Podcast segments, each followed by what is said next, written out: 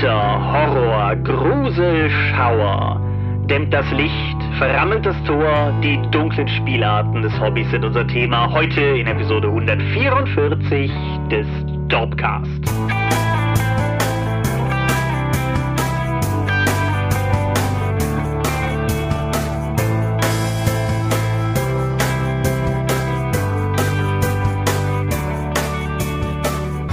Hi und herzlich willkommen zur Episode 144 des Dorpcast. Und einmal mehr haben wir uns heute versammelt, um über Dinge zu reden, die mit Rollenspielen zu tun haben. Und wenn ich wir sage, dann meine ich zum einen dich. Michael Skopje-Mingas, guten Abend. Und zum anderen mich, Thomas Michalski. Hoi. Und worüber reden wir heute? Horror und Grusel im Rollenspiel. Genau. Es ist eines dieser Themen, wo man sich ernsthaft fragt, haben wir da echt noch nicht drüber geredet? Und wir konnten zumindest in unserer Unterlagen beziehungsweise auf der Dorp-Homepage durch die etwas kaputte Suchfunktion nichts dergleichen finden und wir können uns an keine Episode erinnern. Deswegen nehmen wir das heute Abend so auf. Genau. Ich konnte mich nur daran erinnern, dass wir irgendwann vor 100 Jahren mal darüber gesprochen haben, so eine Folge zu machen und damals zu dem Konsens gekommen sind, dass du kein Horror spielst und wir es einfach irgendwie nicht gemacht haben oder so. Mhm. Aber das ist ein Verfehlen, das wir heute berichtigen wollen.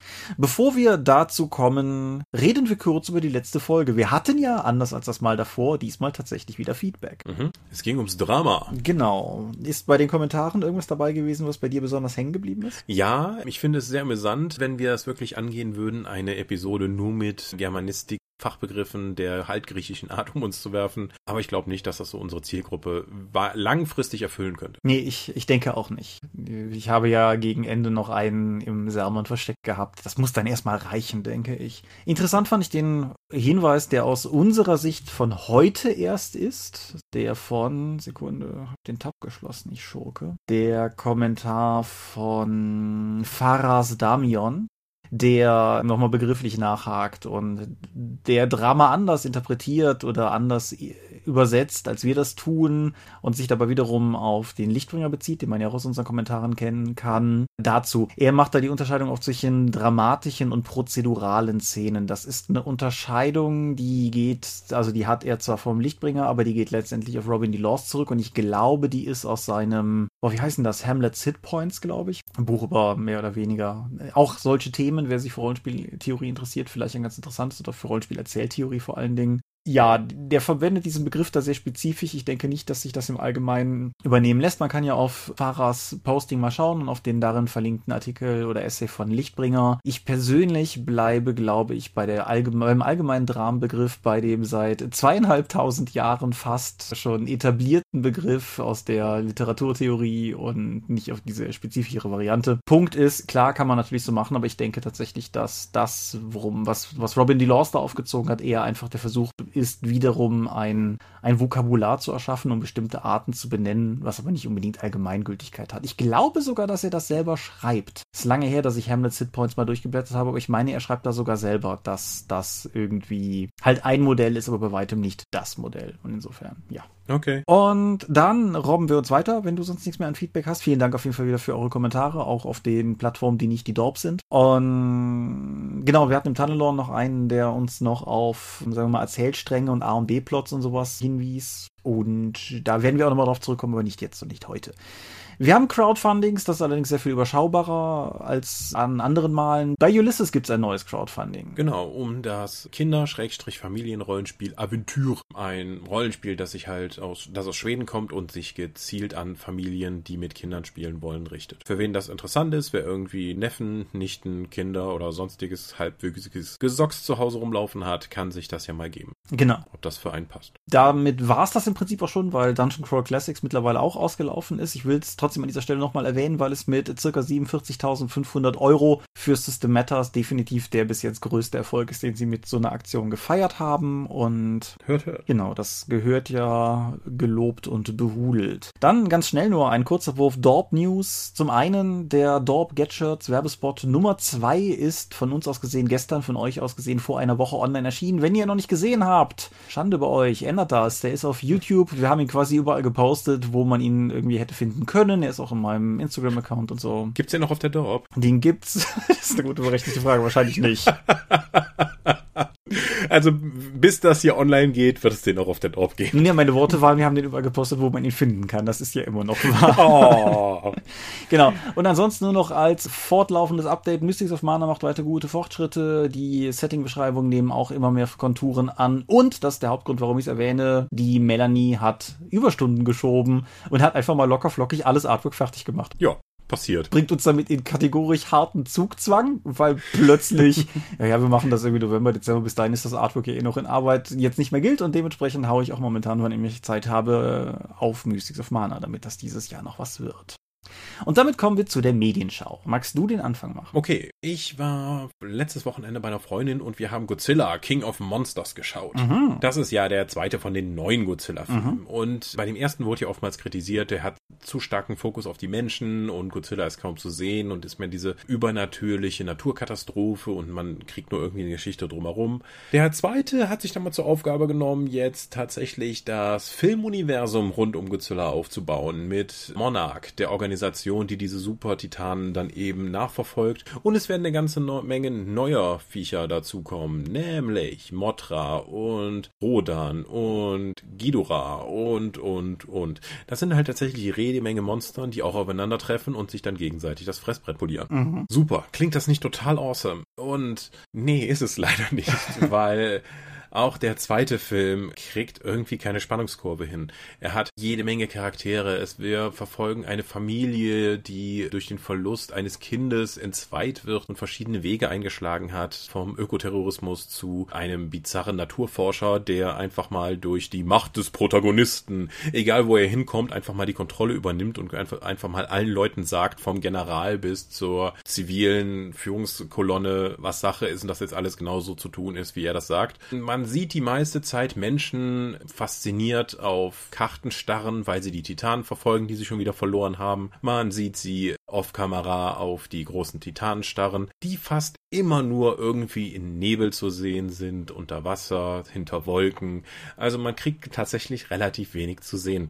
Ja, das ist es leider. Also, Godzilla prügelt sich mit anderen Viechern. Es, es, muss, es müsste irgendwie dabei sein. Es müsste alles total awesome sein, aber ist es leider nicht. Ja, die Viecher sehen an sich toll aus. Es sind viele von den Kreaturen dabei, aber so, so richtig gepackt hat mich weder die zahlreichen und eigentlich viel, viel zu zahlreichen menschlichen Charaktere, die alle nichts zu tun haben in dem Film, außer irgendwie Expositionen runterzureiern und halt Monster-Szenen, von denen man die meiste Zeit nicht sieht. was du sagst, klingt sehr hart und stimmt mich auf gewisse Weise vorsichtig und auf gewisse Weise euphorisch, weil ich den ersten Godzilla ja sehr mochte von den neuen. Das ist, Mhm. ich habe den, hab den sehr geschätzt. Wohingegen ich zum Beispiel Pacific Rim furchtbar finde. Ah, Langweilig ja. und den mit weitem Abstand schlechtesten Guillermo del Toro auf den, den er bis jetzt gemacht hat, inklusive Blade 2.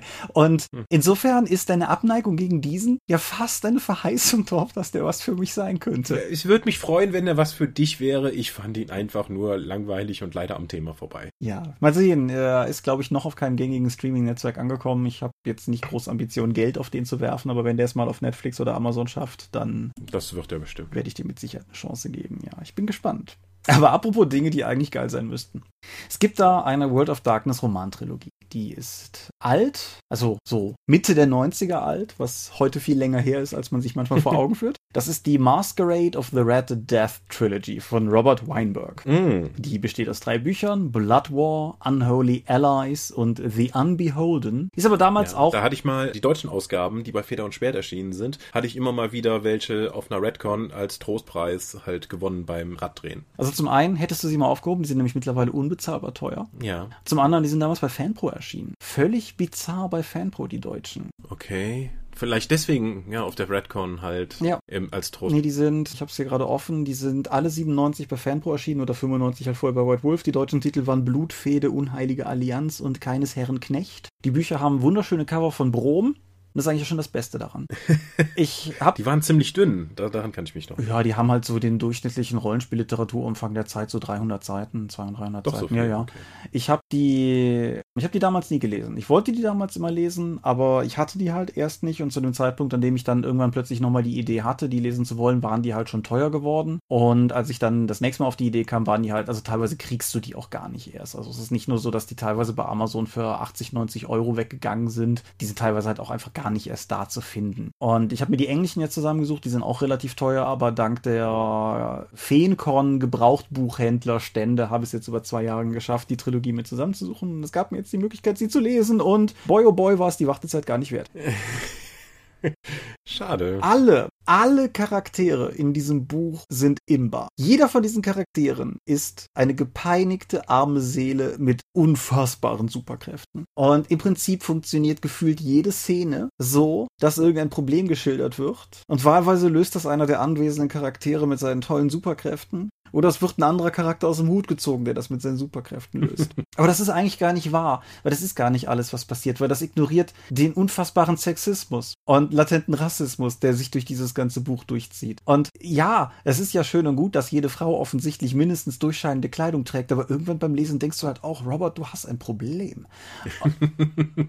Es ist halt auch noch schlecht geschrieben. Das hilft halt nicht. Die Dialoge sind bestenfalls Soap-Qualität, aber eigentlich nicht mal das. Und der Protagonist ist ein Privatdetektiv, der auch noch zaubern kann, weil er Magus ist. Aber eigentlich ist er auch noch irgendwie ein Vampir. Also nicht wirklich. Und also, nein, es ist einfach, also das sind super legendäre. Klingt nach Fanfiction. Ja, völlig korrekt. Das ist eine, eine sehr gute und akkurate Beschreibung. Der Mann hat danach auch noch eine Magus-Trilogie schreiben dürfen. Die habe ich auch nicht gelesen und will ich jetzt auch nicht mehr.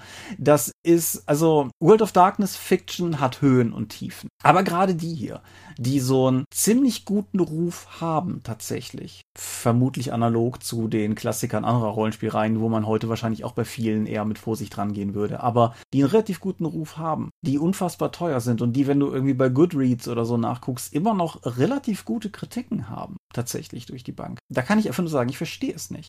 Wer die Dinger günstig lesen will, der günstigste Weg ist, man kann die als PDF bei DriveThru kaufen. Aber Achtung, das sind gescannte Bücher, PDFs. Das heißt, wenn ihr normalen E-Book-Reader Reader habt, ist das die Hölle auf Erden. Was zur Hölle? Ich meine, es ist ja nun wirklich kein Problem, da mal eine Spracherkennungssoftware drüber laufen zu lassen. Ich meine, das kann Adobe nativ.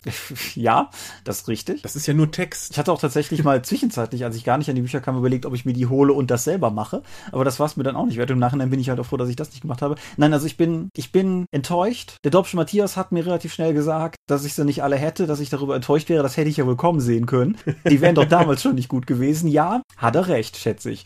Also es ist ein Schaulaufen von mächtigen Charakteren. Es hält sich nicht mal an den Kanon. Es ist auch irgendwie aus dem Kanon mehr oder weniger, glaube ich, rausgestrichen worden, zumindest in Teilen, was darin passiert.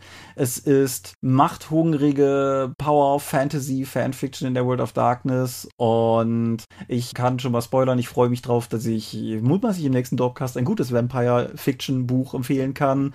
Die hier sind's nicht. Hm. Und damit bist du. Ich habe mir gestern mal eine der DVDs aus dem Ulysses Mitbringsel DVD-Schränkchen genommen, weil wir haben bei Ulysses so eine Ecke, wo man einfach Sachen, die man nicht mehr haben möchte, hinschmeißt und dann einfach hofft, dass die Mitarbeiter die mitnehmen. Und bei mir war darunter Natural Born Killers auf DVD mhm. aus dem Jahr 2000. Mm, der Film ist von 94 und ja. es ist interessant, jetzt nochmal eine fast 20 Jahre alte DVD einzulegen und zu gucken, was passiert. Mhm. Erstmal, das ist Natural Born Killers und das ist ja nun ein Film, der einen gewissen Klang hat und einen gewissen Status. Das sieht aus, als hätte das irgendwie der Praktikant im ersten Jahr einfach mal probiert, mit den Möglichkeiten von 1995 eine DVD-Menü zu erstellen. Weil du hast einen kleinen ablaufenden Film und dann oben vier Areal-Textfelder, die du anspielen kannst, um den Film zu starten, Musik auszuwählen und so ein anderer Kram. Die technischen Aspekte, also ich glaube nicht, dass die ganzen Artefakte, die im Bild immer wieder zu sehen sind, Teil des Narrativs sind. Nein. Ich glaube, das liegt entweder an dem Alter der DVD oder die ist einfach schon so scheiße abgemischt worden. Das ist insgesamt aber gar nicht so einfach zu sagen, denn Natural Born Killers ist jetzt das erste Mal, dass ich den gesehen habe, weil der hatte in Deutschland ja nun über viele, viele Jahre einen etwas schweren Stand. Als Gewaltpornografie bezeichnet, als Gewaltglorifizierung war der halt lange in Deutschland nur unter der Ladentheke bis gar nicht zu bekommen. Und mit dem Blick von 2019 ist das relativ schwierig zu verstehen,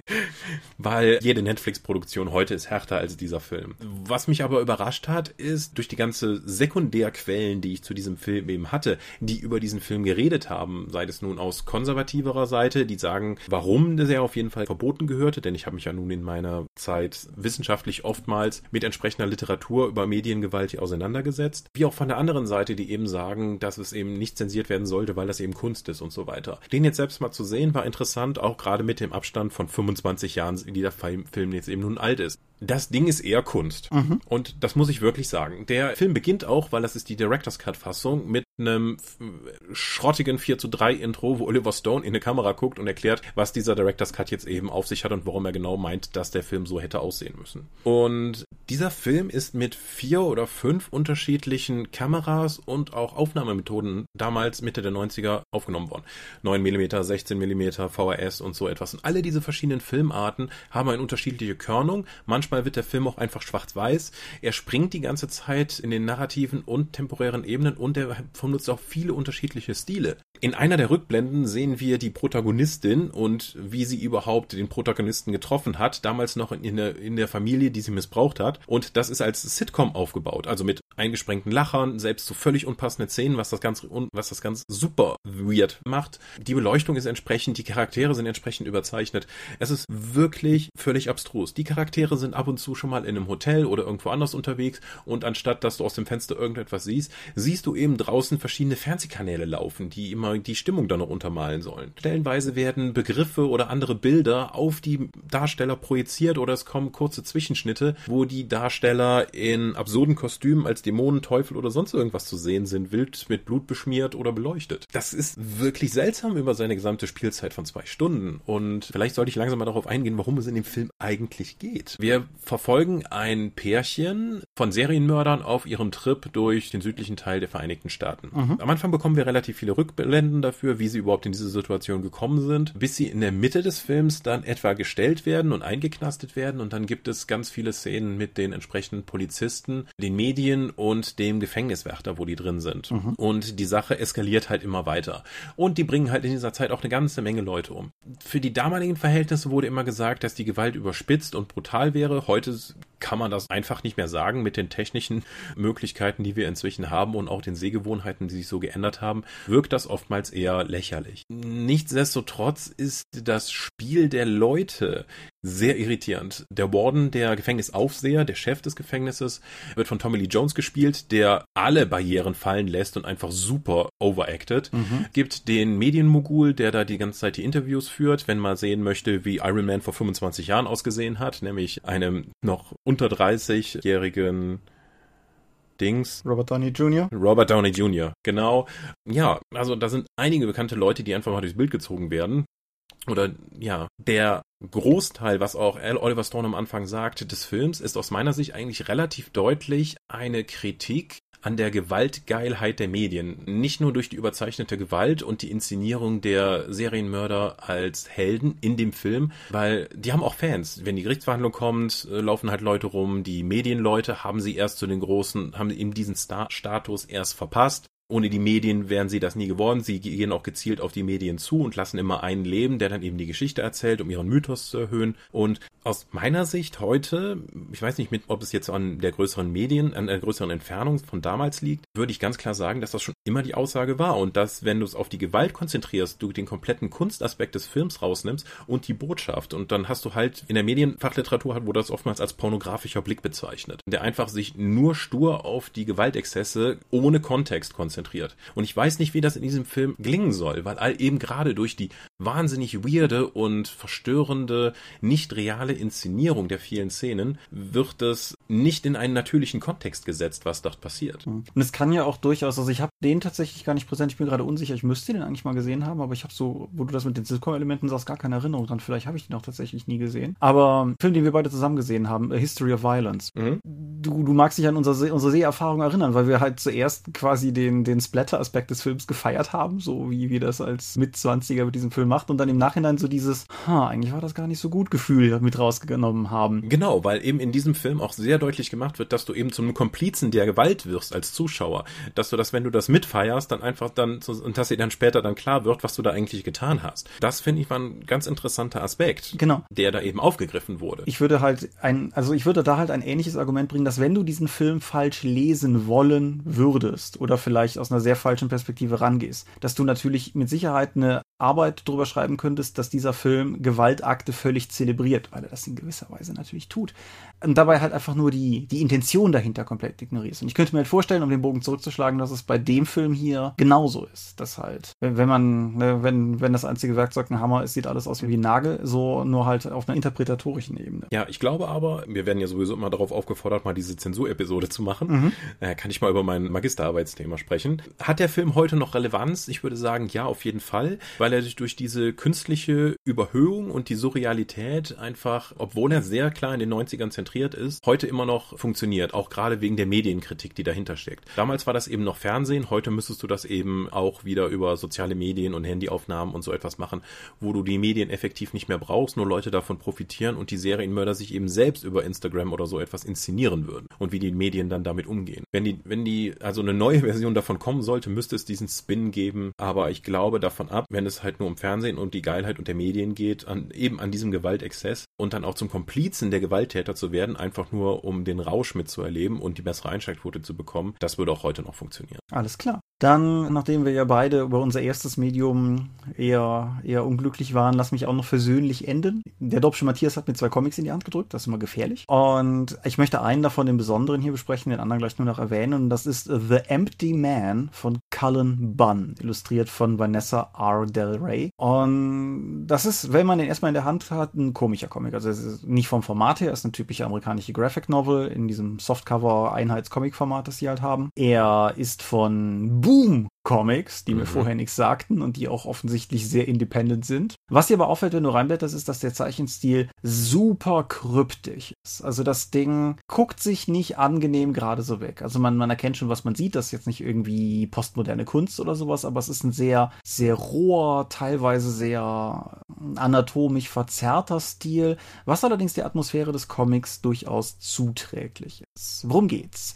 Es geht seit einem Jahr vor Beginn der Comichandlung ein Virus oder eine Erkrankung um, keiner weiß genau, was es ist, die Leute in Zornesausbrüche, Halluzinationen, suizidale Tendenzen und dann in irgendeiner Form einen, wenn, wenn sie sich nicht vorher selber umbringen, eine Form von Tod als quasi lebloses, leeres, katatonisches Wesen halt ver dazu verdammen, wenn sie diese Krankheit erleiden. Und es gibt Ermittler vom CDC und vom FBI, die halt versuchen, der ganzen Sache irgendwie auf den Grund zu gehen. Das ist sehr Akte X-kompatibel, ein Mann und eine Frau. Und das ganze, der, der ganze Comic, der war, ist ursprünglich als sechs Einzelhefte erschienen, begleitet halt die Ermittlungen der beiden. Und es gibt noch eine Nebenhandlung um einen sehr dubiosen, sinisteren Prediger, so ein, so ein amerikanischer Heilprediger, ne? so irgendwie, du weißt schon, der irgendwie vorne seine, seine Sprüche bringt und jetzt alle, die geheilt werden wollen, kommen und so weiter. Mhm. Das spielte halt mit rein, aber man braucht ein bisschen, um rauszukriegen, wie das genau in diese Handlung reinpasst.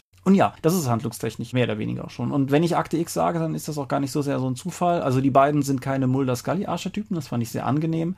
Aber woran es mich sehr erinnert hat, ist der Mut, die Handlung nicht zu erklären. So wie früher Akte X-Folgen das zum Beispiel auch gerne gemacht haben. Dass manchmal einfach es auch okay ist zu sagen, jopp, das war übernatürlich und gruselig. Ohne dass halt irgendwie bis ins Letzte erklärt werden muss, was da jetzt die Hintergründe waren, wie es genau dazu gekommen ist. Du verstehst als Leser am Ende durchaus, wer in Anführungsstrichen der Schuldige ist und wie das alles zusammenpasst passt. Aber der Comic hält sich nicht groß damit auf, das zu rechtfertigen über irgendwelche wissenschaftlichen Erklärungen oder irgendwas in der Art. Und das fand ich sehr angenehm. Er hat ein gutes Erzähltempo, soweit man das bei Comics sagen kann. Er hat eine, eine relativ dunkle, düstere Grundstimmung. Wie gesagt, da spielt auch dieses, dieses leicht verstörende Artwork gut mit rein. Und ja, über die 160 Seiten, die er hat, auch keine Längen. Finde ich.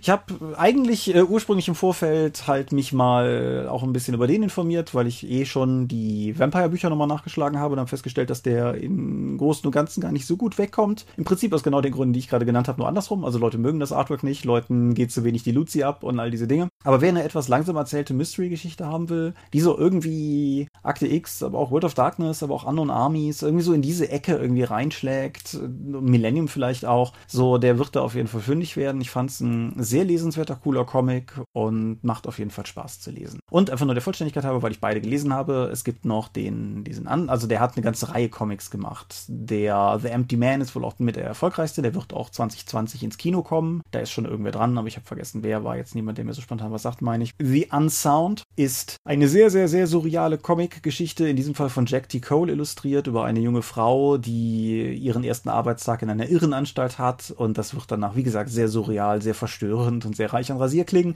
Mhm. Und auch ein cooler Comic, hat, mir, hat mich allerdings weniger beeindruckt als The Empty Man. Das heißt, wer, wer einen davon vielleicht lesen möchte, dem seid zu ersterem geraten. Wem der gefallen hatte, der kann The Unsound auch durchaus einen Blick gönnen. Hat ein durchaus gefälligeres oder zugänglicheres Artwork, das zumindest kann man sagen. Und ja, das wäre es mehr oder weniger auch schon zu den Cullen Bunn heißt der Mann, The Empty Man und The Unsound heißen die Comics. Okay, um direkt die Überleitung zum Thema zu bekommen, würde ich gerne noch auch mit einem Horrorfilm schließen. Da du ja schon Ewigkeiten zwar Netflix hast, aber immer noch nicht Bird Box gesehen, rede ich jetzt einfach mal über den. Ja, okay. Weil Bird Box ist ein Film über eine postapokalyptische Horrorgesellschaft, weil zu einem bestimmten Zeitpunkt gucken Menschen irgendwo hin und sehen dann etwas so Schreckliches, dass sie beschließen, sofort Selbstmord zu begehen. Weswegen die Leute, die tatsächlich erstmal diese erste Welle überlebt haben, die Fenster verkleben, so dass sie nichts mehr draußen sehen und wenn sie rauslaufen, das immer nur mit Augenbinden machen, weil sobald sie das sehen, ist es vorbei. Also torkeln sie umher. Insgesamt bietet es einen klassischen Horrorfilm nach Schema F ohne Überraschungen leider. Es gibt die normale dysfunktionale Gruppe von Überlebenden, es gibt ein paar Verrückte, nämlich der Film definiert, dass kriminell verrückte Leute dagegen immun sind und dann mehr unter die Kontrolle dieser seltsamen Wesenheit, die da draußen unterwegs ist und die Leute in den Wahnsinn treibt, wenn man sie sieht, halt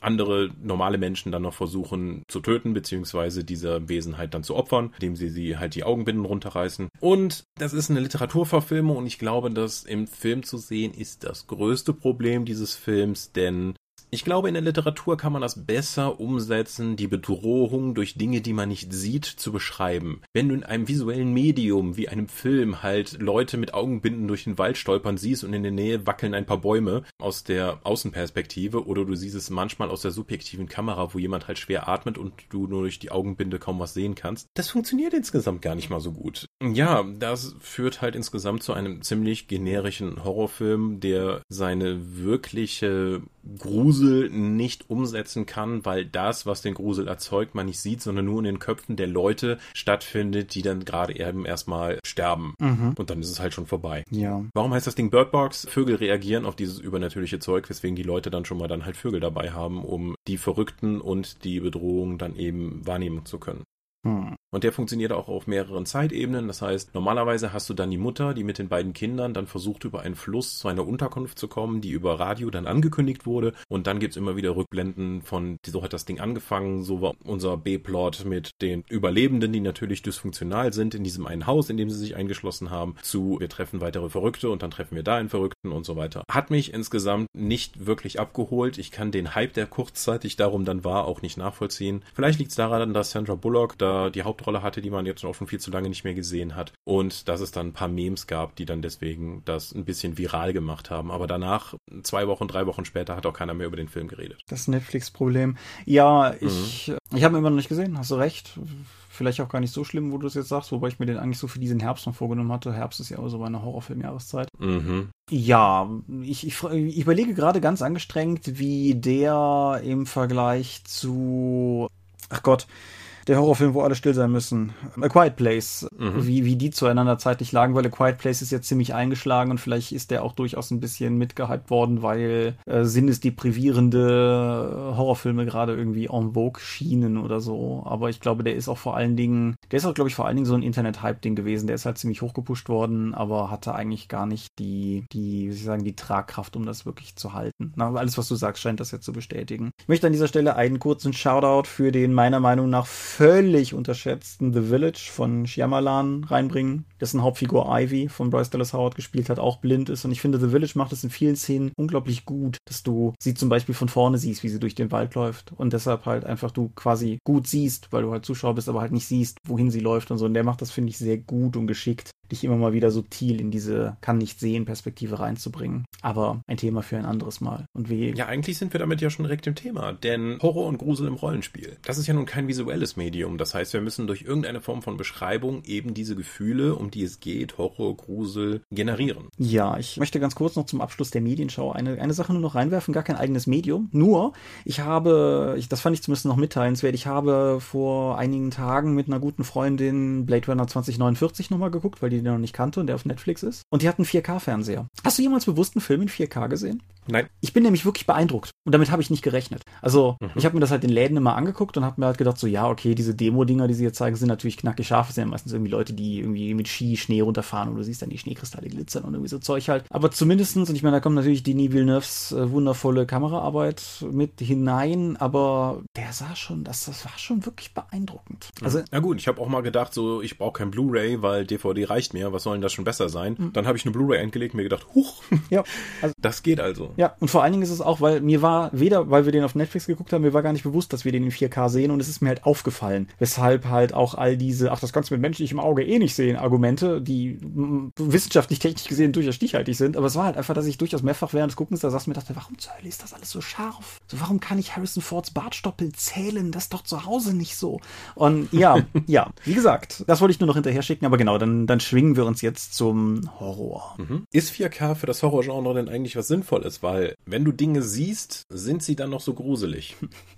Uh, das ist jetzt eine gefährlich technische Frage. Na, natürlich hast du grundsätzlich recht. Dinge, die man nicht sieht, sind in der Regel gruseliger, weil man mit seiner eigenen Fantasie quasi das Schrecklichstmögliche auffüllt. Aber, oder es ist gleichzeitig vielleicht auch noch ein Problem, weil zum Beispiel wir haben letztes Mal viel über The Thing geredet und in Blu-ray-Qualität halten die Spezialeffekte völlig stand. Ich weiß nicht, ob es bei 4K immer noch so ist. Es ist manchmal teilweise recht entlarvend für alte Spezialeffekte, wenn man ja den besser sieht. Ich hatte es halt bei Vidocke gemerkt, der, ein Film, der mich in DVD damals völlig weggeblasen hat, weil der einfach so fantastisch gut aussah mit dem scharfen Vordergrund und Hintergrund. Und dann habe ich den auf Blu-ray gesehen und gemerkt, hey, wenn die eine Stelle nicht ausgeleuchtet haben, dann war da auch wirklich nichts. Da hat sich beim Set-Design irgendjemand Zeit gespart.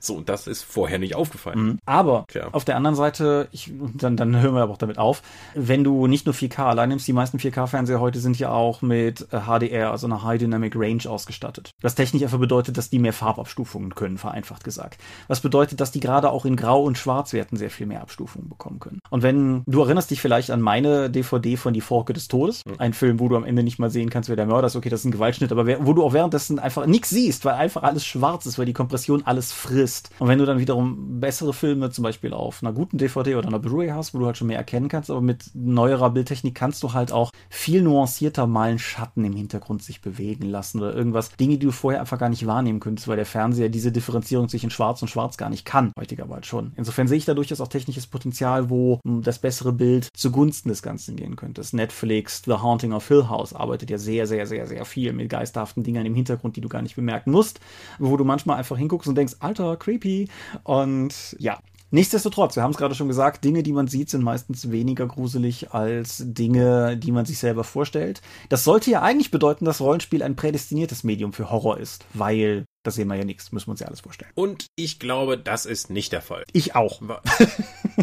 Weil es reden ja immer wieder alle Rollenspiele über Immersion. Das ist für mich ja wieder ein, ein Spielziel. Noch verstehe ich genau, wie die Leute darin ein, einsinken können in dieses halt komplett in die Welt und einfach alles um sich herum vergessen und einfach sagen können, so, ah, ich habe mich wirklich wie der Charakter gefühlt. Verstehe ich halt. Ich glaube aber, dass das für Horror und das entsprechende Empfinden notwendig ist. Und ich weiß von vielen meiner Rollenspielkollegen, dass sie solche Elemente erlebt haben. Von, dass ich nicht mehr nach Hause gehen wollte oder ah, dann musste ich weinen, weil das alles so traurig war. Das funktioniert also für mich nicht, aber für viele andere Rollenspieler. Glaubst du deswegen, dass es, es gibt ja offensichtlich viele Leute mit entsprechender emotionaler Prägung, denen das möglich ist, dass Horror deswegen ein beliebtes Genre im Rollenspiel ist mit der World of Darkness und Cthulhu?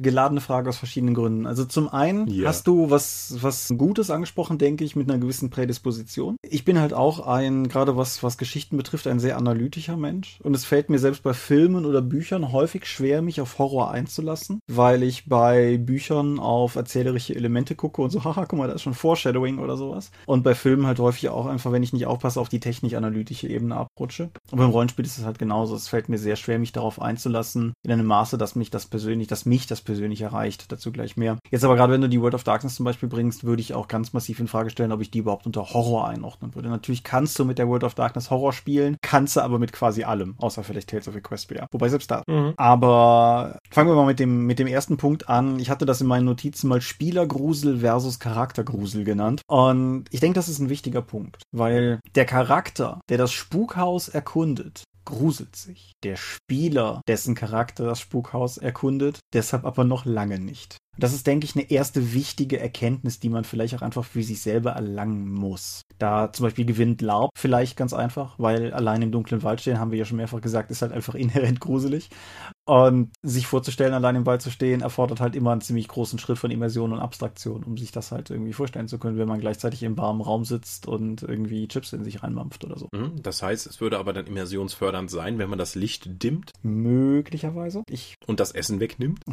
Handys verbietet? Ja, ja, durchaus in Teilen würde ich das, würde ich das durchaus unterschreiben, weil für diese Immersion, die du nicht verstehst, ist es, denke ich, elementar wichtig, dass man sich auf die Geschichte einlässt und dass man sich halt auch, nicht nur beim Rollenspiel, dass man man sich insgesamt einfach auch wirklich darauf fokussiert, was da gerade passiert. Weil der, der Film, das Buch, die Rollenspielsitzung, das Hörspiel auf LP, was weiß ich, kann so gruselig sein, wie es will. Wenn ich zwischendrin nochmal gerade WhatsApp durchscrolle, dann bin ich halt raus. Mhm. Und dieses dieses sich wirklich drauf einlassen, sich so ein bisschen auch reinziehen lassen und so, erfordert halt einfach auch den Willen, das mit sich machen zu lassen. Das ist derselbe Grund, warum ich normalerweise, wenn ich Filme oder Serien gucke, nichts anderes nebenher mache, weil ich einfach es mir nicht noch schwerer machen will, mich darauf einzulassen. Mhm. In der Videospieltheorie gibt es die These, dass ein Videospiel niemals so gruselig sein kann wie ein Film oder wo niemals so tief in der Handlung drin sein kannst wie in einem Film, eben weil es interaktiv ist. Zwischen dir und der Erfahrung steht die Interaktion, die dich immer wieder daran erinnert, dass du hier gerade mit einem Medium interagierst und du nicht komplett dich darauf einlassen kannst. Das wäre beim Rollenspiel noch viel krasser, weil du diese interaktiven Elemente halt unendlich hast, weil du die immer wieder abfragen musst mit dem Spielleiter, dass alles theoretisch möglich ist und alles wieder abgefragt werden muss. Ich würde das zumindest in Teilen durchaus unterschreiben, also insbesondere angenommen, also ich bleibe mal bei diesem Spukhaus-Beispiel, wir können ja nachher nochmal drüber reden, dass es ja durchaus viele andere Arten von Horror gibt, aber dieses Spukhaus-Szenario und wenn ich das Ding jetzt irgendwie erkunde und wir machen das vor allen Dingen erzählerisch und es wird sehr wenig gewürfelt, dann sind wir halt mehr oder weniger bei einer elaborierten Version vom früher, was weiß ich, Pfadfinder erzählen sich am Lagerfeuer Gruselgeschichten-Klischee oder sowas. Dass das funktioniert, kann jeder bestätigen, der mal bei sowas dabei war. Geh nicht in den Winterwald, arbeitet ja ganz gezielt mit irgendwie halt, dass man die, genau diese, diese Erzählform wieder verwenden soll, bis hin zum Erzählen in der dritten Person. Oder Ten Candles lebt halt auch durchaus davon, dass es halt immer dunkler wird, je weniger Kerzen noch an sind. Und dass man ganz am Ende, wenn wirklich alles in den Ventilator geflogen ist, dass man halt wirklich im Dunkeln sitzt. Wenn ich aber dasselbe Spukhaus-Szenario mit, sagen wir mal, irgendeinem so D&D-esken Regelwerk spiele, und wir haben eh schon die Battle Map von dem Haus vor uns liegen, die wir nachher noch aufdecken, und dann finden wir, weißt du, so Shining-mäßig, du betrittst den Raum und dann ist da irgendwie diese grässliche Zombie-Frau in der Badewanne und dann stellen wir also unter Miniaturen dahin und dann würfeln wir halt die Initiative und mhm. dann zieht zuerst die Frau, aber die hat eine relativ geringe Bewegungsweite, weil die ist ja untot. Ist.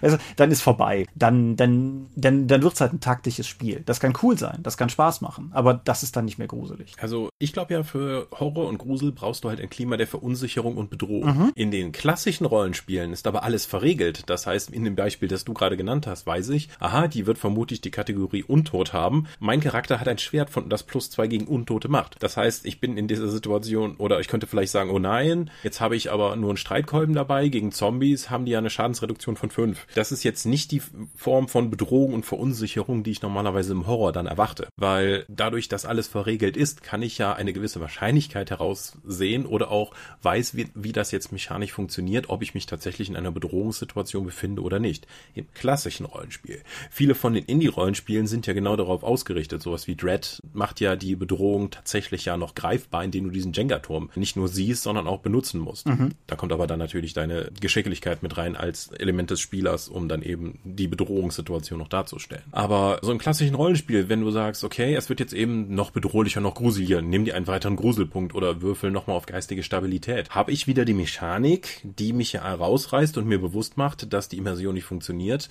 weil ich hier ein Spiel spiele. Das kann gut sein, wenn ich sehr empfindlich bin und einfach diese, diese Auszeit brauche, sozusagen als X-Karte. Aber es ist immersionshemmend, wenn ich diese Regelelemente tatsächlich benutze, die ich aber auch brauche, weil, um eben darzustellen, dass es sich in diesem Spiel darum dreht, weil ich höre immer wieder gerne das Argument, dass es ja ein total tolles Spiel für das und das ist, weil es dafür keine Regeln gibt. Ein wahnsinniges Argument, aber nichtsdestotrotz würde das ja dafür zustimmen für das, was wir gerade gesagt haben, was Horror angeht. Ja, ich denke, man muss vielleicht noch so ein bisschen differenzieren zwischen, also auf der einen Seite, ich stimme dir zu, guter Horror oder ich, ich habe den Begriff, glaube ich, vor allen Dingen von Thomas Finn dafür übernommen, Grusel tatsächlich, ist etwas, was diese Bedrohungssituation, was etwas Unbestimmtes braucht, das so ein Gefühl von, im Englischen ist es unease, so ein, so ein, so ein Unwohlsein auf gewisser Weise, so ein, so ein schlechtes Gefühl dabei haben, sowas halt braucht. Und mhm das kontinuierlich diesen Effekt aufbaut. Und das steht halt nochmal im Gegensatz zum Erschrecken. Das ist beispielsweise, da haben wir im Vorfeld kurz schon drüber gesprochen, werden wir gleich auch nochmal drauf eingehen müssen.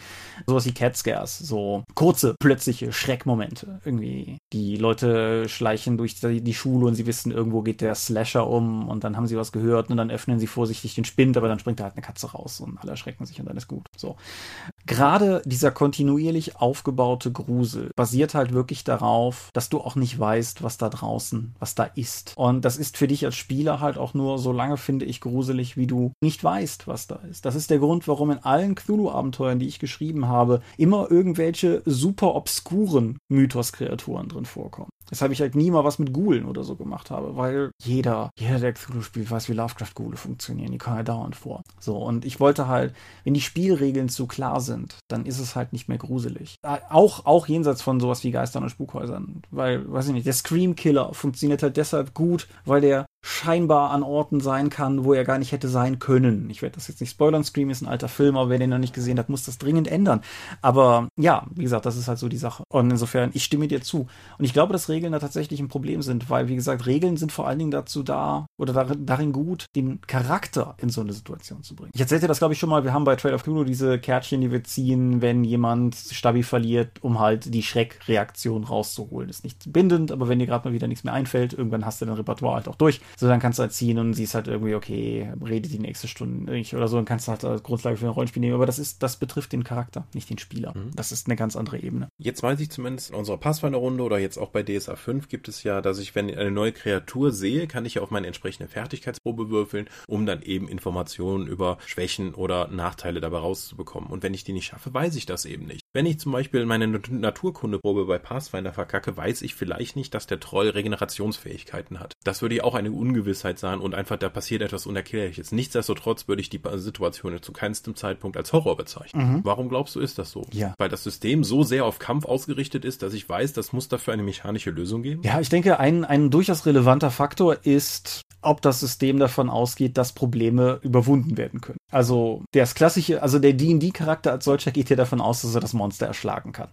Man kann sich einen Fisch raussuchen, der zu groß ist, klar. Aber grundsätzlich ist ein D&D-Kampfkonflikt ja lösbar. Wohingegen es halt bei wirklich irgendwie kosmischem Horror, so Lovecraft Sinne, ich sage jetzt mal bewusst nicht Cthulhu, sondern allgemein kosmischer Horror, ja, durchaus darum geht, dass das nicht geht. Das sind Kreaturen, die so unermesslich sind, dass man sie nicht mal begreift. Und die kann man dann halt auch ganz schlecht irgendwie mit dem Schwert niederknüppeln. Man kann Cthulhu mit dem Boot rammen, aber das ist eine andere Geschichte. Und ich finde, die Gefahr ist halt, wenn du, wenn du diesen Aspekt rausnimmst, dann ist Cthulhu kein kosmischer Schrecken mehr, dann ist Cthulhu ein Ding mit Tentakel. Das ist es ja häufig auch. Mhm. Aber, also, so wie man es im Rollenspiel antrifft. Aber ich finde, das verfehlt eigentlich die Wirkung. Also sind die meisten klassischen Rollenspiele wirklich auch mechanisch und von der ganzen Struktur nicht dazu geeignet, deiner Meinung nach, Horror wirklich darzustellen? Gerade mechanisch. Also ich denke, du kannst durchaus mhm. auch mit sowas wie, nehmen wir DSA 4, so als das, das System, wo wir uns beide einig sind, dass wir es nicht spielen wollen. Ich denke, du kannst damit ein cooles Horrorabenteuer machen, aber das ist dann genau wie du es eben gesagt hast, das spielst du dann an den Regeln vorbei. Jetzt hast du gesagt, World of Darkness gilt ja als eines der Horror- und Grusel, also erstmal Horror-Settings. Denkst du, das liegt nur daran, weil da klassische Motive der Horror-Literatur und klassische Horror-Tropes drin sind? Weil wirklicher Grusel und das alles findet ja eigentlich nicht statt, auch nicht mechanisch. Also, ich denke, das liegt durchaus auch daran, dass es einfach draufsteht. Vampire the Masquerade schreibt mindestens seit der Second Edition, ich weiß nicht, ob seit der ersten, ein Rollenspiel und persönlichen Horror, bis auf die V5 jetzt, die ist ein Rollenspiel und persönlichen und politischen Horror. Aber, steht so da. Aber, wie gesagt, das ist, das steht halt einfach drauf. Und das ist, sowas ist mächtig. Wenn du Leuten von Anfang an sagst, gerade in so einer Gründerphase eines Mediums, wie Rollenspiel es ja in gewisser Weise in den 90ern noch war, klar ist da auch schon 20 Jahre alt, aber, ne, als diese ganzen erzählerischeren Sachen aufkamen, wenn du halt sagst, das ist ein Horrording, dann werden alle erstmal sagen, ah, das ist ein Horrording. Und dann, ja genau, wie du sagst, das Ding nimmt ja alle, alle Tropes in die Richtung. Du hast die Vampire, du hast Werwölfe, du hast Magie, Geister, Wechselbälger mit der neuen World of Darkness. Mumien. Mumien mit der neuen World of Darkness hast du mit Prometheus ja auch sowas wie Promethean? Promethean? Wie auf jeden Fall hast du diese, diese Golem-Thematik noch drin und äh, Horror Pinocchio, was weiß ich. Mhm. Ja, aber gerade in der World of Darkness hat es mich halt immer gewundert, dass Leute das als Horrorrollenspiel sehen, weil du ja effektiv Superhelden spielst. Nur halt mit klassischen Horror-Ikonen, die du verkörperst. Ich habe ja vorhin über Masquerade of the Red Death gesprochen und da habe ich ja genau dasselbe Problem. Das sind halt alles Leute mit coolen Superkräften. Masquerade of the Red Death übrigens auch fantastisches Buch, das regelmäßig alle Vampirdisziplinen beim Namen nennt. Das ist auch super immersionsfördernd, immer. Das liebe ich, mhm. wenn Rollenspielliteratur das macht. Aber Gegenbeispiel, da werde ich dann nächsten Dopcast genau drauf eingehen, aber ich lese gerade die Endless Ages Anthology. Das ist ein zum 25. Geburtstag von Vampire rausgegebener Kurzgeschichtenband, der versucht so einmal die Stile Vampires aufzusammeln und jeweils in Kurzgeschichten wiederzugeben. Und das sind halt Geschichten drin, mehrere von relativ frischen Vampiren, die noch große Probleme damit haben, dass dieser Hunger in ihnen wohnt und diesen Drang verspüren, Blut zu trinken. Aber sie wollen kein Blut trinken, weil sie halt auch noch nah genug am Menschsein dran sind, dass sie noch irgendwie in den Kopf haben, dass das Blut von anderen Menschen trinken vielleicht nicht so cool ist. Und da finde ich, da kannst du Horror reinholen. Das ist dann vielleicht eher so eine Variante vom Body Horror. Wir sollten da gleich wirklich mal zu den verschiedenen Spielarten kommen. Mhm. Aber das kann ich nachvollziehen. Ich, ich wage nur zu behaupten, eine große Mehrheit spielt das nicht so. Mit der V5 vielleicht mehr, weil die einen besseren Hungermechanismus hat. Aber auf dem Charakterbogen hast du erstmal Attribute, Fertigkeiten und Superkräfte. Mhm. Und unten auf dem Blatt dann auch irgendwie so die Blutwertgeschichte und so. Und Blut ist halt auch eine Ressource, die du beim klassischen Vampire halt verwendest, um deine Kräfte zu befeuern und so weiter. Mhm. Und ja, genau, ich denke, dass da auch die, die Mechanik, aber auch einfach die Spielrealität so ein bisschen im Weg steht. Und ich denke, dass gerade die frühen Editionen, die erste Edition von Mago sucht ja sogar von den Machern als äh, Katanas und Trenchcoats verlacht. Insofern ist das ja, also mehr vom Artwork als vom Inhalt, aber die frühe World of Darkness ist bei weitem inhaltlich nicht da, wo sie selber, glaube ich, gerne gewesen sein wollte zu dem Zeitpunkt. Und genau, ich würde halt argumentieren, die, das ist vielleicht, vielleicht ist es irgendwie Mystery, was du spielst. Es ist auf gewisse Art und Weise so eine Art dunkle Superhelden-Dings. Aber wirklich Horror musst du, glaube ich, auch sehr absichtlich reinbringen. Mhm. Mir ist jetzt aufgefallen, als ich hier mal die verschiedenen Genres, zumindest des Filmhorrors, durchgeschaut habe, dass das meiste davon gar nicht mal explizit äh, in den meisten Rollenspielen unter Horror fallen würde, sondern einfach unter Alltägliches. Weil Thema wie Okkultismus und Übernatürliches oder Monster, die auftauchen, ist halt für die normale Fantasy-Abenteurergruppe kein Horrorthema, sondern einfach Alltagsgeschäft. Mhm. So, ein Dorf wird von einem Werwolf überfallen. Ja, das ist kein Horrorthema, das ist das Monster der Woche. Hier wurde der Antichrist gezeugt, das ist der Antichrist der Woche. Es gibt einen Hexenzirkel, der das und das macht. Ja, das ist Magie ist sowohl auf Spielerseite wie auf NSC-Seite halt etwas Alltägliches und nichts, was mich jetzt eben rausreißt, was das jetzt ins Horrorgenre packen könnte. Ja, ich glaube, es ist zum Teil eine Inszenierungsfrage, weil, sagen wir mal, eine Rollenspielrunde könnte sein wie Sleepy Hollow, die Tim Burton-Verfilmung. Viele Rollenspielrunden sind aber vermutlich eher wie Van Helsing, der. Mhm. Ne? Ja. und, und ich denke, das ist halt, das ist eine Inszenierungsfrage, aber ich glaube, es müssten schon alle wollen, dass wir das jetzt gruselig spielen. Und halt idealerweise wiederum auch in einem Setting, wo die Charaktere vielleicht nicht. Also der Werwolf ist halt auch deshalb gefährlich, weil es eine sehr mächtige Kreatur ist. Eine Gruppe von umherziehenden Mörder-Hobo-Helden sind aber vermutlich auch durchaus dazu geeignet, diesen armen Werwolf einfach zusammenzutreten. Und das ist halt auch noch so ein Faktor. Ja, außer es ist Warhammer. Ach, das ist Warhammer, ja. Der ist am Anfang einfach so scheiße, dass die meisten Monster irgendwie schon Horror sind.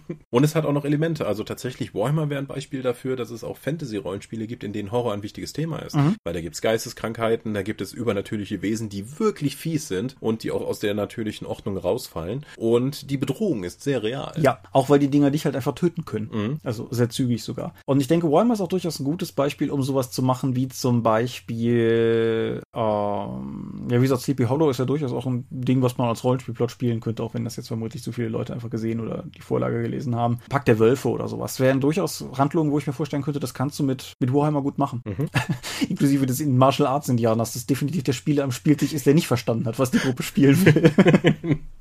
Und deswegen erinnert man sich dran. Andere Spielarten wie der psychologische Horror finde ich schwierig mit einer Gruppe zu machen. Wir haben das ja mal ein bisschen versucht, damals mit anderen Armies dran zu kratzen, würde ich behaupten. Und ich denke, es hat nicht gut funktioniert mit uns. Ich kann mir vorstellen, dass das mit Runden funktioniert, aber ich weiß, ich wüsste auch keine meiner Runden, wo ich das, glaube ich, so machen wollen würde. Mhm. Weil ich glaube, dass das ist wieder so eine persönliche Art des Horrors. Das mit einer kompletten Gruppe zu machen, dann eben die Persönlichkeiten von denen aufzugreifen und die in diese Situation zu stellen, ist schwierig. Wenn du sie nicht direkt die Spielergruppe in einem One-Shot in eine antagonistische Situation gegeneinander ausspielst, versuchst. Mhm. Ja, es gibt auch so eine andere Reihe von Horrorspielarten, die im Rollenspiel, denke ich, einfach gar nicht funktionieren. So ganz klassisch wäre sowas wie Home Invasion Plots. Mhm. So, wüs wüsste ich nicht mal, wie ich das leiten will. Aber muss ich ganz ehrlich sagen, da wäre ich, wäre ich, glaube ich, relativ schnell am Rande meines Spektrums. Da die, da die meisten Spielercharaktere ja, sagen wir mal, äh, die meisten Spieler relativ pragmatisch vorgehen, so, ja, wir gehen in den Panikraum und drücken den Alarmknopf, dann warten wir, bis es vorbei ist. Oder, hier, Moment, ich habe Kämpfen auf W6, da ich gehe jetzt raus und hau die alle zusammen. Ja. Ich habe noch Bennys, alles klar. Andere Sachen wie der klassische Slasher-Film, Scream hast du erwähnt, ist natürlich auch schwierig,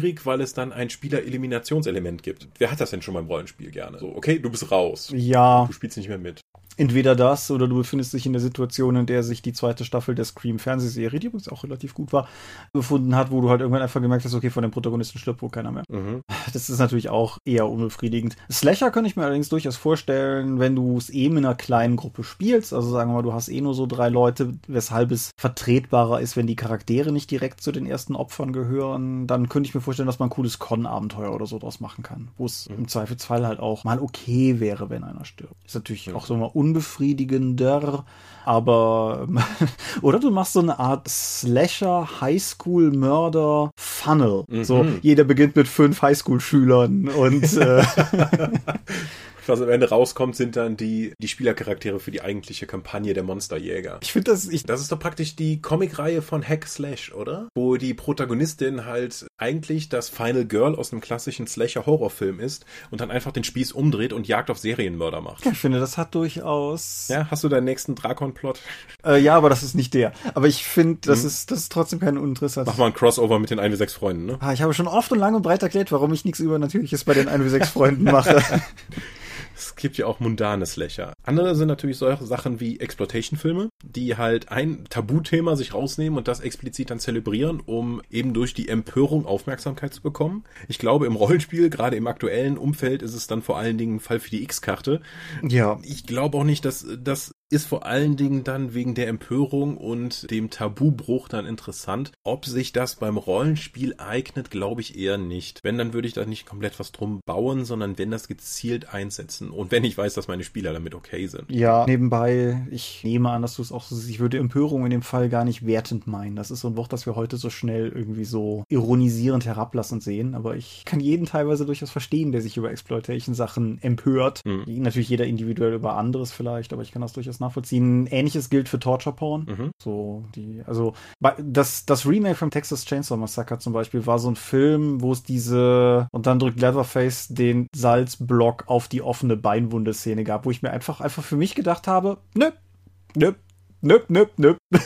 das brauche ich nicht. Ah, ja, aber jetzt kommst du zum interessanten Punkt, nämlich diesen Körperhorror, Splatter und Gore-Elemente, ja. die im Film ja durch die Spezialeffekte super funktionieren. Und ich glaube, ich benutze das sehr häufig, muss ich ganz ehrlich sagen, und zwar bei kritischen Treffern und ausgeschalteten Gegnern und zwar komplett außerhalb des Horrorgenres, einfach als Action-Element, mhm. um halt die Beschreibung interessanter zu machen. Also das ist wirklich die Zerstückelung des Körpers des Gegners oder auch des Spielercharakters durch kritische Treffer oder kritische Patzer ist für mich Exploitation, die ich einsetze, um Reaktionen von den anderen Spielern zu bekommen. Ja, das ist ein Stilmittel. Und sei es nur unterhalten. Das ist ein Stilmittel, das ich sehr bewusst je nach Rollenspiel wähle oder nicht. Also beispielsweise bei D&D würde ich es nicht machen, weil meine D&D-Runde in meinem Verständnis, sagen wir mal, das ist ein PG-13-Film oder so. Das ist ein mhm. cooler Fantasy-Action-Film, den ich den Leuten bieten will oder ein cooler Fantasy-Action-Roman meinetwegen. Die Forbidden Lands-Runde von mir aber hallo. also das, das bietet sich, finde ich, da durchaus an, weil gerade auch die Forbidden Lands für mich bis jetzt auch am Spieltisch tatsächlich sehr gut funktioniert haben, dass die Gruppe auch wirklich schon so, also wir hatten bis jetzt keinen wirklichen Toten, auch wenn es einmal wirklich, wirklich, wirklich, wirklich knapp war und dann wirklich Glück war, dass es nicht schiefgegangen ist, aber das hat so ein bisschen was von, so wie Dark Souls oder so funktioniert. Lass uns mal versuchen, ob wir das, oh fuck, oh fuck, nein, das können wir nicht. So, und das finde ich halt cool und da, bei, bei sowas würde ich das halt gerne einsetzen, also das würde ich halt wählen, aber auch da wir hatten im Vorgespräch kurz drüber gesprochen, nicht alles, was splattert, ist, denke ich, auch Horror. Mhm. Also wie gesagt, ich benutze es komplett außerhalb des Horrorgenres, mhm. einfach nur zu für Effekt. Es geht nicht mehr darum, dass es irgendwie die Narration groß weiterbringt, sondern die Beschreibung des kritischen Treffers, das Abtrennen, das Ausweiden des Gegners wird zum eigentlichen Schauwert, um die Reaktion entweder Lachen oder Abscheu meines Mitspielers dann zu mhm. bekommen. Ja, und einfach auch einen Kampf aufzulockern. Ja. Äh, das hängt natürlich auch vom Rollenspiel ab. Also My Little Pony würde davon, glaube ich, nicht profitieren. ich habe es bei D&D-Runden schon eingesetzt und je schmutziger das Spiel ist, glaube ich, desto eher. Also gerade Warhammer. Warhammer. Oder auch je, einiges an Savage World Setting würde ich gerne da immer mit entsprechenden Beschreibungen umschreiben. Ich finde, eine gute, gute Peilung ist, hat das Spiel eine kritische Treffertabelle. Ja, Pathfinder hat das auch. Aber nichtsdestotrotz würde ich sagen, Pathfinder ja. ist so richtig kein Splatter, sondern auch eher PG-13. Ab 12. Schatten des Dämonenfürsten wäre noch ein guter Kandidat auf jeden Fall. Mhm. Ja. Andere Horrorspielarten, wir haben das Spukhaus oder ich habe das Spukhaus schon ein paar Mal als Beispiel gebracht. Ich denke, das ist relativ, also ja, kann, kann man halt machen. Ich finde Spukhaus-Abenteuer gar nicht so einfach, weil du halt die Spannung relativ lange aufrechterhalten musst und gleichzeitig nicht zu früh dein Pulver verschießen willst, weil es soll ja, also eines der großen, ich finde, eines der großen wichtigen Story-Tropes beim Spukhaus ist, dass die Leute herausfinden müssen, warum es da spukt. Und nicht mal, ob es da spukt, weil wenn ich in dem Setting ja schon weiß, dass es Übernatürliches gibt. Genau. Oder aber auch selbst wenn, also selbst wenn du sowas hast wie den alten Poltergeist, guter sehenswerter Film immer noch, also du als Zuschauer weißt relativ klar, dass es da spukt und die Leute, die hinzugezogen werden, oder meinetwegen auch moderner, The Conjuring, die Leute, die hinzugezogen werden, die gehen ja davon aus, dass es das Übernatürliche gibt, aber der, um die, um der Situation Herr zu werden, und das möchten die Charaktere im Horror natürlich auch, die haben ja kein Interesse daran, einfach Opfer zu sein, um der Situation Herr zu werden, musst du halt verstehen, warum, ob es ein alter Indianerfriedhof ist oder dieses oder jenes. Und dementsprechend halt, ja. Ich finde es spannend, dass du gerade gesagt hast, die Charaktere haben kein Interesse da zum Opfer zu werden. Was ist denn mit dem klassischen abwertenden Begriff des Taschenlampenfallenlassers? Der Spieler, der seinen Charakter bewusst in eine schlechtere Situation bringt, weil er glaubt, dass das zum Horrorszenario gehört, eben diese falschen Entscheidungen zu treffen. Mhm, man beachte, man beachte, also die Charaktere haben kein Interesse daran, Opfer zu werden. Mhm. Der Highschool-Schüler möchte überleben. Das ist, der wird nicht sagen, cool, das ist der Massenmörder, da warte ich schon die ganze Zeit drauf. Wohingegen der Spieler es vielleicht cool findet, keinen super effizienten ich gehe morgen zu den Green Berets Highschool-Schüler zu spielen, sondern halt ja vielleicht den Nerd der Gruppe oder sowas haben will. Und der dann halt die Taschenlampe fallen lässt. Oder allgemein die Gruppe vielleicht auch nicht so effizient zu spielen, weil wir, zum Beispiel wir beide, aber auch viele andere Rollenspieler, wir machen das ja auch schon eine ganze Weile. Und wir wissen, glaube ich, deutlich mehr, haben deutlich mehr theoretisches Wissen über das Überleben in solchen Situationen als normale Menschen vielleicht. Genauso wie die Autos. Ich bin, ich weiß nicht, ob ich dir dazu stimmen würde. Ich, ich habe ja extra theoretisches Wissen gesagt, aber ja. was weiß ich, ich als Laper weiß, dass du den Typ mit der Fackel nicht nach vorne stellst weil dann sieht niemand was. Mhm. Aber alle den Typen mit der Fackel. Ich äh, kenne durchaus mindestens eine Lab-Gruppe, die den Typen mit der Fackel immer nach vorne stellt, weil die sagen, das ist spannender für uns. Mhm. Ja? Das, das ist halt der Moment, wo die, wo die Interessen des Charakters, ich möchte durch diesen Wald durchgehen und nicht entdeckt werden, und die Interessen des Spielers, ich möchte von den NSC gefunden werden, damit ich die verhauen kann, natürlich diametral. Das heißt, das Drama überschreibt den Überlebenswillen. Ich denke schon, deshalb fliehen in Horrorfilmen doch Leute immer nach oben. Deshalb trennen sich Leute in Horrorfilmen immer. So, es ist ja. Deswegen fallen Frauen schmerzhaft hin. Ach, diese Klischee. Ach ja. Ja, also ich denke, dass, ich denke, da sind durchaus sehr unterschiedliche Interessen, weil eine Geschichte von Leuten, die alle logisch, rational, klug und optimiert handeln, ist halt langweilig. Weil das sind die Leute, wie du sagst, die in den Panic Room gehen, die Tür zumachen, den roten Alarmknopf drücken und warten, dass die Situation vorüberzieht. Mhm. Da kannst du natürlich noch den Panic Room Stunt bringen und denen da doch wieder externe Motivation geben, den Raum verlassen zu müssen, aber du, ist ja klar, was gemeint ist. Und mhm. ja, wie gesagt, ich denke, ich denke, da muss man durchaus mit, mit arbeiten. Damit es bis es zu Ende geht. Da steckt aber noch ein Aspekt drin, den ich kurz aufgreifen möchte. Ich finde, Horror ist nicht unbedingt ein optimales Genre für offene Erzählungen. Also ich finde, viele klassische Horrorgeschichten enden in der Tendenz eher tragisch für die Beteiligten, aber selbst wenn nicht, irgendwie, die irgendwie so, irgendwann, irgendwann ist Michael Myers tot. Irgendwann fällt das Final Girl aus dem Feld heraus auf die Straße und hofft, dass sie jemand mitnimmt, der dann doch wieder der Mörder ist irgendwie, ich finde, eine gute klassische Horrorgeschichte hat einen Endpunkt. Und das ist was, was man im Rollenspiel, denke ich, bedenken muss. Man kann das Ganze natürlich irgendwie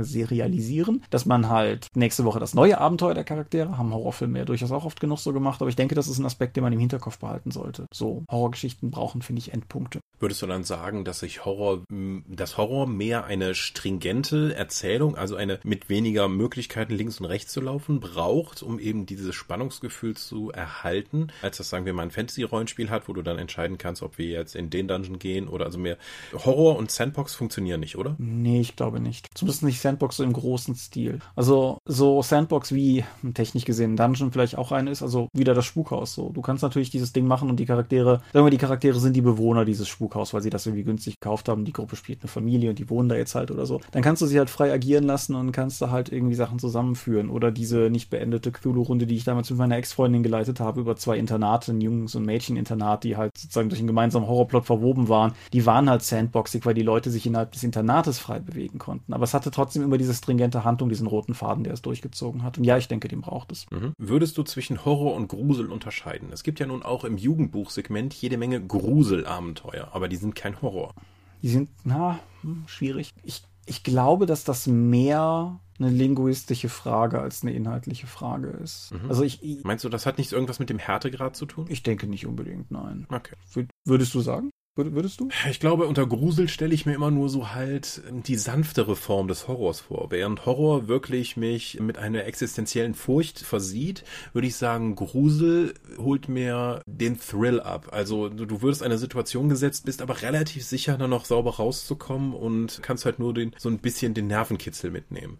Ich finde, Werner Glogau sollte man ja sowieso nur ironisch lesen, aber nichtsdestotrotz hat er den amerikanischen Begriff Thrill mit Angstlust übersetzt, was ich immer ganz toll finde. Und so ein Medium, gerade im Rollenspiel, ermöglicht es ja, diese Angstlust gefahrlos auszuleben, aber trotzdem in viele interessante Situationen kommen zu können. Ja, Und ich glaube, das wäre eher Grusel. Ich, ich glaube, wir haben so ein bisschen im Deutschen vielleicht auch das Problem, dass die Begriffe, die wir für sowas haben, alle irgendwie so ein bisschen nicht mehr zeitgemäß klingen und nicht mehr hart genug klingen. Grusel ist so einer, Schauer ist so einer. Mhm. Und Schauerromantik klingt halt völlig furchtbar, aber die Gothic Horror, Gothic Romance Sache, die es benennt, ist eigentlich ziemlich genau aus dem Bereich, den wir hier, den wir hier mit abgedeckt haben. Und insofern, ich, wie gesagt, deshalb sage ich, es ist vielleicht eher eine, eine linguistische oder etymologische Frage, weil ich, ich persönlich, also ich persönlich verwende Grusel eigentlich immer vor allen Dingen, wie gesagt, ich glaube, ich habe das von Thomas Finn im Sinne von diesem langfristig aufbauenden, im Gegensatz zum Schrecken oder Erschrecken halt. Okay. Na gut, aber das, das ist halt, wie gesagt, das, das müssten wir, glaube ich, nochmal anders ausnehmen. Was ich hier noch auf meiner Liste stehen habe, wir sind schon sehr fortgeschritten in der Zeit. Hast du eine Meinung zu Zombies? Das Thema ist ziemlich durch. Mhm. Vor allen Dingen durch die sehr erfolgreiche, aber leider sehr schlechte Fernsehserie The Walking Ja. Dead, die gar nicht an die Comics rankommt, in der halt die ganze Bedrohungssituation durch Zombies komplett aufgelöst wurde und das nur noch dazu genutzt wird, eben Exploitation, Gewaltszenen zu zeigen, anstatt die irgendwie wirklich als große Naturkatastrophe zu sehen. Ja, ich finde, wer, wer in der Materie tatsächlich noch wenig Berührung hat oder nur den neuen Kram kennt, ich finde, der alte klassische Night of the Living Dead lohnt sich zu sehen, wenn man ihn auch ein bisschen mit Vorsicht genießen muss, weil das ist halt ein alter Film aus den 60ern in Schwarz-Weiß, was halt, sagen wir mal, einfach eine gewisse Einstiegshürde vielleicht für moderne Sehgewohnheiten bedeutet. Ich finde den alten Dawn of the Dead gut. Ich finde tatsächlich sogar den neuen Dawn of the Dead gut, denn ich viele Zack Snyder-Filme, Mhm. über die ich was Gutes sagen würde, aber den finde ich gut. Ja, aber ansonsten stimme ich dir zu. Zombies sind einfach durch. Zom also vor allen Dingen, Es gibt ein dediziertes Zombie-Rollenspiel, ne? Da müssen wir auch mal drüber reden. Mit All Flesh Must Be Eaten. Ja. Mit dem Unisystem. Da habe ich sogar eine Kampagne mitgespielt. es gibt zwei dedizierte Zombie-Rollenspiele, es gibt nämlich auch noch einen Zombie. Aber Ja, das ist ja Vampire mit Ja, das ist richtig. Und ja, und vielleicht machst du Eaten. Ja, aber das ist halt auch noch aus der Zeit, als Zombies noch nicht so durchgenudelt waren. Ne? Das ist. Ja, es war auch vor allen Dingen ein Vorwand, das Unisystem als Universalrollenspiel zu etablieren, nur halt mit Zombies überall. Ja. Da gab's ja dann auch super obskure Quellenbände wie Cowboys und Zombies oder Fistful of Zombies für eine Hasi-Erweiterung mit Kung Fu und allem. Ist leider schon lange nichts mehr für erschienen, meines Wissens nach, aber ist tatsächlich ein sehr funktionales, robustes System und es gab sehr gutes Quellenmaterial dazu. Die haben auch so einfach Bände rausgehauen, wo es nur Archetypen drin gab und die meinten, das wären mit die bestverkauften Bücher aus ihrer Reihe, weil die einfach so praktisch sind. Ja. Ja, generell, also das Unisystem ist ein gutes Regelwerk, ne? aber auch, also was, was gute Rollenspiele für Horror betrifft, um da vielleicht noch gerade die Kurve zu machen. Wie gesagt, die World of Darkness ist so, so ein Sonderfall. Was ich da allerdings ein bisschen rausnehmen würde, ist das Regelwerk für die neue World of Darkness ohne irgendwie Vampire, Werwolf und so weiter. Add-on ist ein sehr gutes, funktionales Regelwerk, um fertig, in einer Welt voll Übernatürlichem zu spielen. Und das habe ich immer wieder gerne benutzt, um eben sowas Akte X-artiges, Mystery-artiges oder so zu machen, aber auch für ein Spukhaus-Szenario wäre das sicherlich geeignet. Wir haben Dread erwähnt, wir haben Geh nicht in den Winterwald erwähnt. Es gibt halt diverse Sachen, so wie Unknown Armies und so, die nochmal eine sehr, oder Kult, die nochmal sehr, sehr spezielle eigene Nischen okkupieren, die aber sicherlich Schnittpunkte haben. Cthulhu ist mittlerweile mit 70.000 Regelwerken spielbar. Call of Cthulhu ist der Klassiker. Trail of Cthulhu ist relativ gut, wenn man den investigativen Aspekt mag. Cthulhu ist der Klassiker, aber Trail of Cthulhu ist gut. Schön. Ja, und es gibt mit Sicherheit sehr, sehr viel mehr. Das ist vielleicht so ein, so ein Call to Action insofern, wenn ihr das, was ist für euch das Horrorrollenspiel? Was ist eure Go-To-Lösung, um Horror zu spielen? Das würde mich vielleicht noch interessieren. Gut. Horror boomt ja gerade. Also ich meine, ich habe jetzt gestern den neuen Trailer für Doctor Sleep gesehen. It Teil 2 kommt gerade rein. Netflix war letztes Jahr mit dem Haunting of Hill House super erfolgreich. Kriegt ja auch ein, ein Sequel mit einem neuen verfluchten Haus. Und die Conjuring-Dinger und all ihre Spin-offs rund um Nonnen und Puppen und so laufen ja alle relativ gut. Also ich denke, das Horrorgenre ist gerade in einer ganz guten Lage. Wobei das Horrorgenre auch eine sehr attraktive Situation ist, weil man mit sehr geringen Budgets große Erfolge feiern kann. Ja, aber gerade deshalb finde ich viele von denen, die ich gerade genannt habe, interessant, weil die nicht in diese Kategorie fallen. Das ist halt nicht dieses Paranormal Activity oder jedes Jahr ein Saw oder sowas. Sowas wie der neue It ist halt wirklich auch ein handwerklich aufwendiger Film. Und, und It 2 genauso, genauso wie, also die Conjuring-Dinger waren, glaube ich, auch eher günstig in der Produktion, aber das ist halt zumindestens da, da steckt schon durchaus Aufwand drin. Und zum Beispiel die Netflix Hill House Serie ist ein ganz fantastisches cinematografisches Werk gewesen. Hm. Wenn ich noch einen Zombie-Film empfehlen darf, den spanischen Wreck, auch mit subjektiver Kamera aufgenommen und Zombies in spanischem Gemeinschaftshaus. Super toller Film. Hat auch ein unbefriedigendes Remake, glaube ich, ne? Wahrscheinlich. Ja, okay. Aber ja, ich glaube, das wäre es soweit von mir, was ich zu dem Genre heute rauspusten wollen würde. Hast du noch irgendwas? Nö, ich denke, meine Elemente sind so durch. Alles klar. Wir sind die Dorp. Wir bleiben nicht, wenn es dunkel wird. Niemand wird hier sein, wenn ihr Hilfe braucht. Niemand in der Nacht, wenn es dunkel ist. Und man findet uns unter www.die-dorp.de. Dort bringen wir dem Dorpcast auch Rollenspiel-Downloads zu eigenen und fremden Systemen. Manchmal veröffentlichen wir sie als Buch. Dorp TV berichte vor allem von Cons und Messen unter youtube.com slash die Dorp. Wir haben kleidsames Merchandise. Den Dorp-Shop gibt es unter gadgets.com slash die Dorp. Guckt den neuen Werbespot. Die Katsching! War das jetzt ein Jumpscare? Ja, mit, mit Sicherheit. Wir sind auf rspblogs.de, Facebook und Twitter. At die Dorp geht an den Tom. At Seelenworte geht an mich. Seelenwort ist auch der Name meines Instagram-Accounts. Meine Webseite gibt es unter thomas-michalski.de. Wir veranstalten die Drakon, die kleine und sympathische beim Pepper Convention in der Eifel das nächste Mal vom 17. bis 19. April 2020. Die offizielle Webseite dazu gibt es auf drakon.de und möglich wird das alles durch eure milden Spenden auf Patreon. Paywalls haben wir keine. Die Infos warten auf patreon.com slash die Dorp. Ja, vielen Dank fürs Zuhören. Ich hoffe, es war nicht so gruselig. Uh. Wahrscheinlich gar nicht. Ja, ich denke auch nicht. Über Horror reden ist wie über Humor reden, glaube ich. Das ist eine sehr abstrakte. Amüsant. Aha. Ja, ich bedanke mich auf jeden Fall bei dir für dieses Gespräch. Ich bedanke mich bei dir, Thomas. Du hast das wieder sehr fundiert vorbereitet. Ja, Genau. Ich bedanke mich bei euch fürs Zuhören und ich denke, wenn wir sonst nichts mehr haben, wünsche ich euch einfach angenehme 14 Tage und wir hören uns dann entsprechend an dieser Stelle wieder, wenn wir über ein Thema reden, das wir schon wissen. Es ist mal wieder eine dieser Phasen, wo wir vorbereitet sind. In unserem Rahmen. Vielen Dank fürs Zuhören und bis dann. Adieu und ciao, ciao.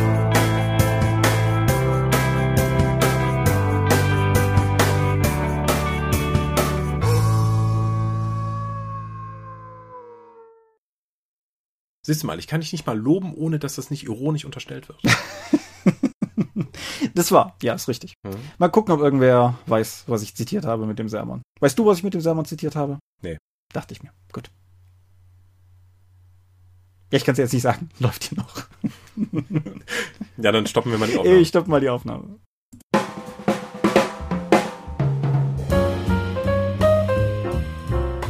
Wie immer möchten wir euch an dieser Stelle für eure großzügigen Spenden auf Patreon danken, denn nur durch eure Unterstützung ist dieses Projekt in der heutigen Form möglich. Und unser besonderer Dank gebührt dabei wie stets den Dob Ones, also jenen, die uns pro Monat 5 Euro oder mehr geben.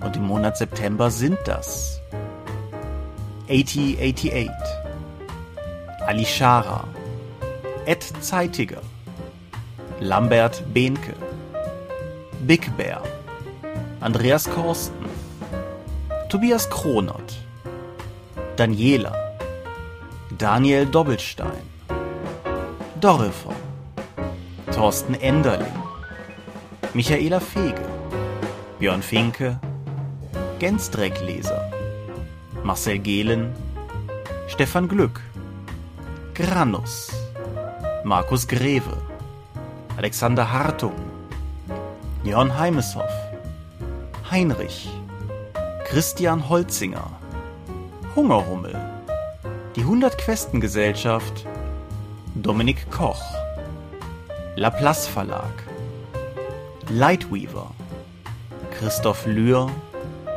Rene Kulig, Angus MacLeod, Volker Mantel, Moritz Melem, Ralf Merck, Mr. Turkleton, Orkenspalter TV, Dennis Oswald, Philipp Picker, Arzach Rumpelgnorg, Ralf Sandfuchs, Oliver Schönen, Ollis Tische, Jens Schönheim, Christian Schrader, Alexander Schendi, Bentley Silberschatten, Lilith Snow White Pink, Sphärenmeisterspiele, Sören, Stefan T., Florian Steury, Sven, Technosmurf, Teichdragon, THD, Stefan Urabel, Marius Vogel, Katharina Wagner, Talian Vertimol, Daniel Vloch, Xeledon und Marco Zimmermann. Danke, dass ihr uns freiwillig, ohne Paywall und Auflagen so tatkräftig unterstützt, einfach weil ihr es könnt. Danke.